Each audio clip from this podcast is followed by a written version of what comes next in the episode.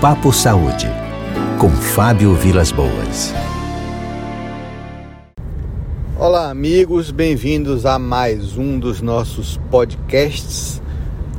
Hoje o assunto da semana foi a guerra entre a Anvisa e os fabricantes da vacina Sputnik V, os russos. Vou trazer para vocês aqui a minha opinião sobre o que está acontecendo. No ano passado, em 2020, o governo do estado da Bahia fez um acordo de pré-compra de 50 milhões de doses da Sputnik V. E essas doses foram compartilhadas com o consórcio de governadores do Nordeste, de estados do Nordeste. Durante todo o segundo semestre, nós trabalhamos para poder fazer com que a vacina pudesse ser autorizada e a Anvisa insistia vocês se lembram, na realização de um estudo clínico, uma pesquisa de fase 3 com a população brasileira. Eles alegavam que a vacina foi testada na Europa e na Ásia, não foi testada em brasileiros e que eles, dentro do protocolo habitual deles, exigia para qualquer vacina que ela fosse testada em brasileiros. Eu argumentei diversas vezes com a Anvisa e por último no dia 31 de dezembro, no dia do Réveillon, pela manhã, fiz uma reunião com os diretores da Anvisa e estava presente a doutora Meiruzzi, Gustavo, área técnica do CONAS, e tentando convencê-los de que não fazia sentido algum exigir àquela altura da pandemia a realização de um estudo de fase 3, que demoraria um ano para concluir esse estudo. Já que todos nós somos humanos, biologicamente iguais, não há porquê, em tese, achar que haveria diferenças importantes no resultado das vacinas. A Anvisa não quis, insistiu com isso. Eu avisei a eles que eles estavam, eh, ao recusarem-se a dar um passo para trás, estavam correndo o risco de humilhar a Anvisa quando um, tribunal superior, STF, STJ ou mesmo o Congresso o, os sobrepujassem com uma decisão, uma lei ou uma sentença, que não deu outra. No dia 10 de março, agora, Congresso aprovou uma lei, a Lei 14124, que diz à Anvisa que ela não pode mais continuar é, exigindo documentos científicos, que ela deve é, regulamentar a importação, a autorização excepcional de importação de qualquer vacina produzida e aprovada por autoridades reguladoras internacionais, incluindo a autoridade russa. A Anvisa não aceitou submeter-se a essa lei, ela descumpre uma, uma lei, ela comete uma infração e usa como sua defesa argumentos técnicos e tecnicalidades que não se sustentam.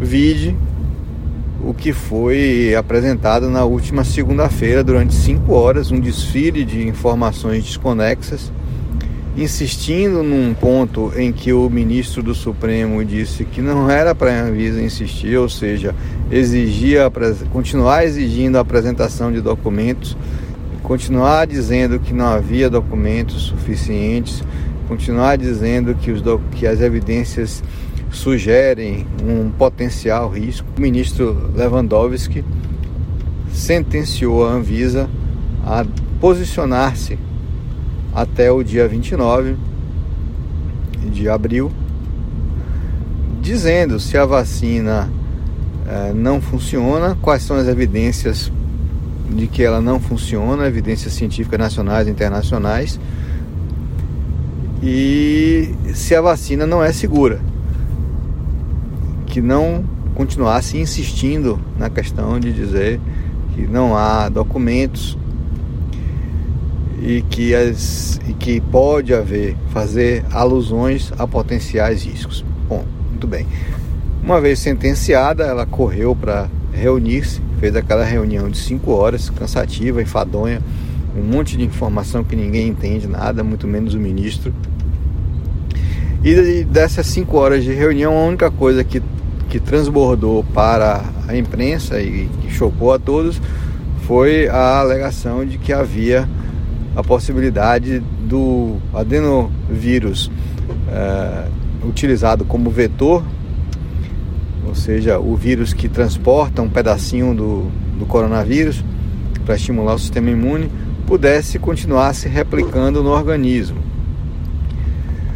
Uh, por mais que isso possa não representar um risco uh, significativo, uh, já que esse adenovírus é um vírus que causa resfriado comum, não é algo desejável que aconteça de forma significativa. Isso preocupou a todos, mas o, o diretor da, da Anvisa, o diretor não, o gerente de medicamentos, Gustavo, ele na sua apresentação ele não citou a fonte, ele deu a entender que havia analisado, encontrado adenovírus replicantes, deu a entender a todo o Brasil que eles tinham estudado a vacina. Qual não foi a nossa surpresa quando na terça-feira, menos de 24 horas depois, a Comissão Nacional de Tecnologia de Biossegurança, a CNT Bio, órgão do Ministério de Ciência e Tecnologia do Governo Federal, anuncia o resultado aí sim das suas análises das amostras da Sputnik V, informando que não havia qualquer evidência da presença de adenovírus replicantes e mais, dando um laudo oficial do governo federal de que a vacina é segura. Isso chocou a todos nós. É, dois órgãos federais em oposição, um diz uma coisa, outro diz outra coisa. E na sequência, os russos manifestaram-se dizendo que as informações apresentadas no relatório da Anvisa não eram verdadeiras, eram fakes, chamadas fake news. E ameaçaram, ameaçaram não, disseram que irão processar a Anvisa por difamação, por disseminar notícias inverídicas a respeito da sua vacina. Na minha opinião, eu acho que o que está por detrás disso não é uma disputa política. O presidente da República ele já disse que ele quer comprar vacina. O Ministério da Saúde já fez um acordo de compra de 10 milhões de doses. O ministro Queiroga já me disse pessoalmente que ele compra quantas vacinas, quantas doses o, a Sputnik, o, o fundo russo, a Gamaleya, vender para o Brasil, desde que seja aprovada pela Anvisa. Eu não, não acredito que exista um problema político é, por detrás disso. A minha opinião que existe é uma vaidade da área técnica da Anvisa.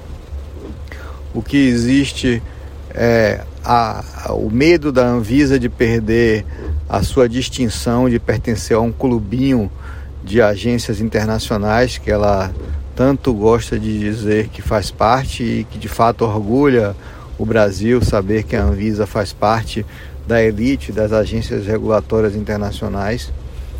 No entanto, é, esse desejo de permanecer dentro do clube não pode ser superior ao interesse do povo brasileiro.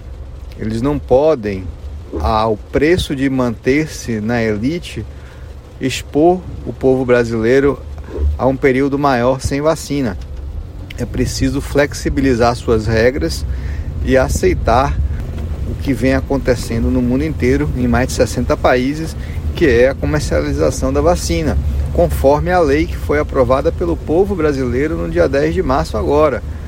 O Congresso aprovou uma lei que diz que a Anvisa é obrigada a autorizar a importação de vacinas registradas em 10 agências regulatórias internacionais. Ponto. Ela tem que cumprir isso. Ela está se negando induzindo nós todos da sociedade a entendermos que há riscos ou a falta de documentos, quando sequer ela deveria estar avaliando se existe documento ou não. O único documento que ela tem que analisar é se a vacina foi ou não foi aprovada no país, naquela lista de 10 países que está publicada na lei, incluindo a Rússia. É tão simples quanto isso. Mas os técnicos que estão hoje botando o presidente da Anvisa no bolso. Ele está sendo dominado pelos técnicos da Anvisa por uma questão de vaidade, não querem dar o braço a torcer e submeter-se à decisão suprema de um ministro de um, de um, da, da Suprema Corte Brasileira e muito menos à lei aprovada pelo Congresso Nacional.